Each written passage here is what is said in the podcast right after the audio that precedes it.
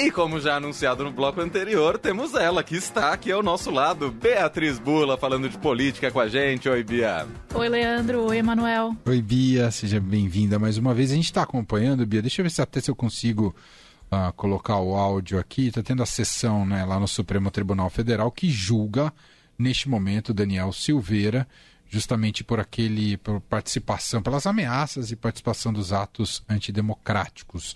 Ah, deixa eu ver se a gente consegue colocar um trecho aqui da, da sessão. Nesse momento, Cássio Nunes Marques está votando. A gente já tem um voto, né, Bia? Foi o do próprio relator Alexandre de Moraes, né? Exatamente, pela condenação do deputado. Vamos ouvir aqui um pouquinho do Cássio Nunes Marques. Processo legal. Sustento o acusado, em síntese, a existência de violação do devido processo legal, alegando que, tendo em vista que, em manifestação do Ministério Público Federal, acostado ao inquérito 4828, conexão, datada de 17 de fevereiro de 2021, o mesmo subscritor da denúncia oferecida nos presentes Bom, é só para ilustrar, né, porque há muito juridiquês, evidentemente, né, numa sessão do Supremo, mas esse julgamento começou, começou então com o voto do Alexandre de Moraes, que foi novamente ameaçado, né, hoje não ameaçado, mas foi criticado veementemente pelo próprio Daniel Silveira, deputado, nesta uh, quarta-feira, ele tentou entrar no plenário, foi barrado, enfim, armou-se um circo para esse julgamento. Uh, e a depender do resultado, podemos ter aí, digamos, essa esses bolsonaristas mais inflamados em relação novamente no confronto com o Supremo, né, Bia? É isso, Emanuel. Hoje a gente já teve, né, dia do julgamento no plenário, já teve um embate do próprio Daniel Silveira, como você falou, que criticou aí o Alexandre de Moraes. Ele e o deputado Eduardo Bolsonaro chegaram aí até o Supremo, não entraram, porque com as regras aí é, da corte durante a pandemia há uma limitação de entrada ali para quem pode assistir os julgamentos, não, não tá como antes da pandemia ainda. É, mas assim, ele vai com com o deputado Eduardo Bolsonaro, que é filho do presidente, né, para demonstrar aí que ele tem sim esse apoio é, do Planalto, do presidente Jair Bolsonaro, é um aliado forte é, do presidente e que vão fazer barulho, independentemente aí do que aconteça é, no dia de hoje. Ele já sabia, todos já imaginavam que o voto do Alexandre de Moraes, do ministro Alexandre, vinha na linha do que, é, do que veio até agora há uma, é, uma hesitação aí entre todos os analistas que estão acompanhando o tribunal para saber se a gente vai ter um pedido de vista que interrompa isso por parte do André Mendonça, né, que foi recentemente indicado para a corte pelo Bolsonaro. É, mas também o que pode acontecer, e já há algumas notícias nesse sentido, é se o Mendonça de fato pedir vista, outros ministros do Supremo podem antecipar o voto deles. Isso é comum para mostrar é, quando um ministro está isolado e vai ter que carregar o ônus sozinho né, de é, fazer esse pedido de vista e interromper o julgamento.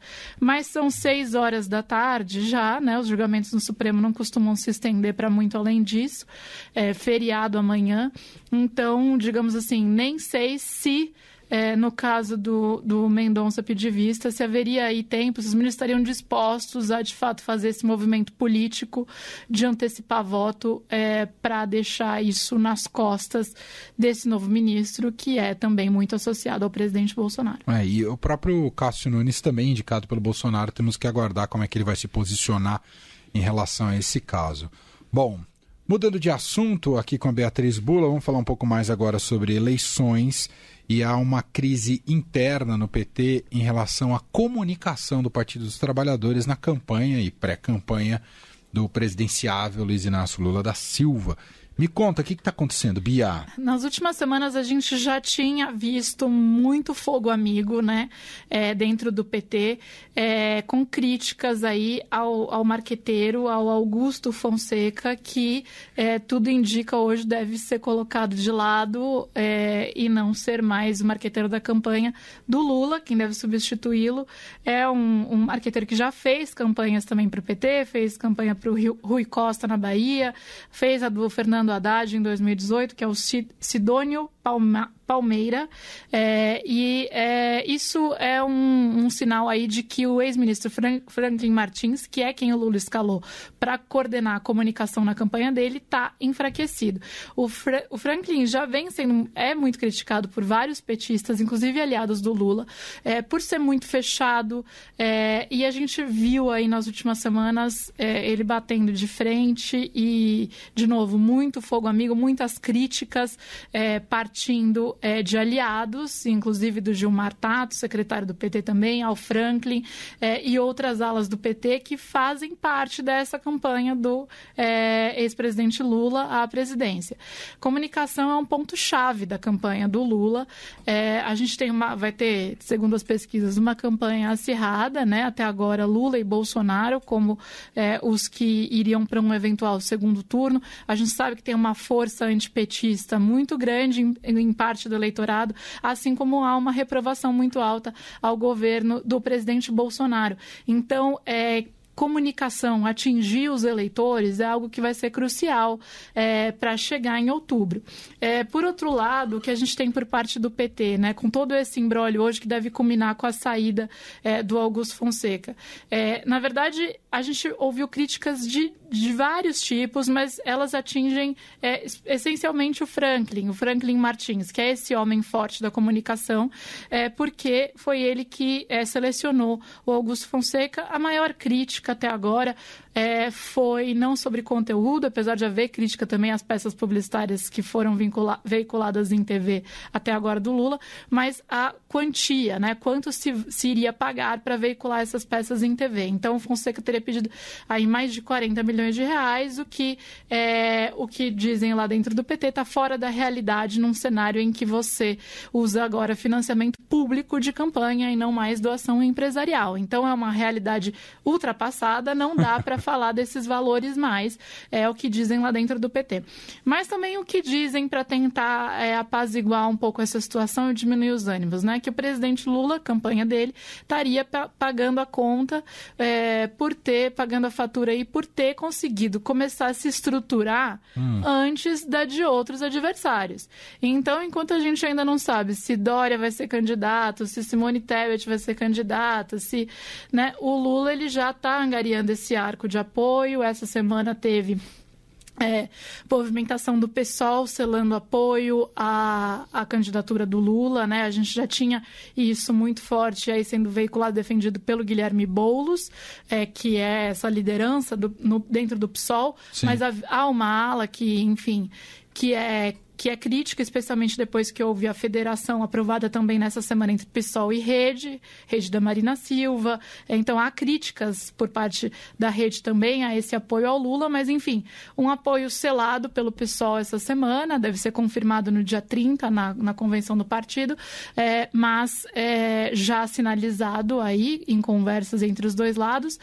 PSOL deve ter cadeira aí dentro da coordenação, dentro da, da coordenação de campanha do Lula também, provavelmente o próprio Boulos ajudando na campanha do Lula. Então, assim, há um avanço é, nesta campanha, na estruturação da campanha, nos partidos que o ex-presidente consegue atrair, num vi, em ter um vice grande e conhecido, como é o ex-governador Geraldo Alckmin.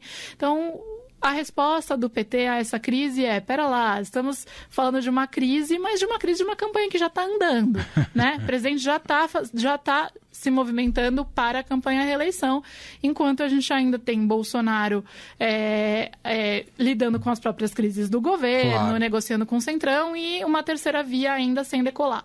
É, então é assim que os petistas se defendem, mas de fato há sim bastante é, estresse hoje dentro da campanha do Lula. É, é quem está com campanha mais efetiva na praça, midiática e também não é de hoje é o Ciro Gomes, né? Inclusive sim. iniciou uma nova fase essa semana ali pelo marqueteiro João Santana, né? Célebre justamente pelas campanhas petistas e agora está com Ciro Gomes, inclusive tentando posicionar o Ciro não só como ataques aos dois lados, Lula e Bolsonaro, mas também numa lógica é, chamando as pessoas para conhecer o Ciro Gomes, né? A ideia de conheça. É, tem um mote lá que eu não lembro exatamente, mas é isso, apresentar mais o perfil do Ciro Gomes. Mas é outro que tenta, de alguma maneira, também furar essa bolha, também com uma campanha já mais ostensiva, até com musiquinha. A nova musiquinha é um, é um pagode, não sei se vocês ouviram, não sei se não. você ouviu. É um pagode, enfim.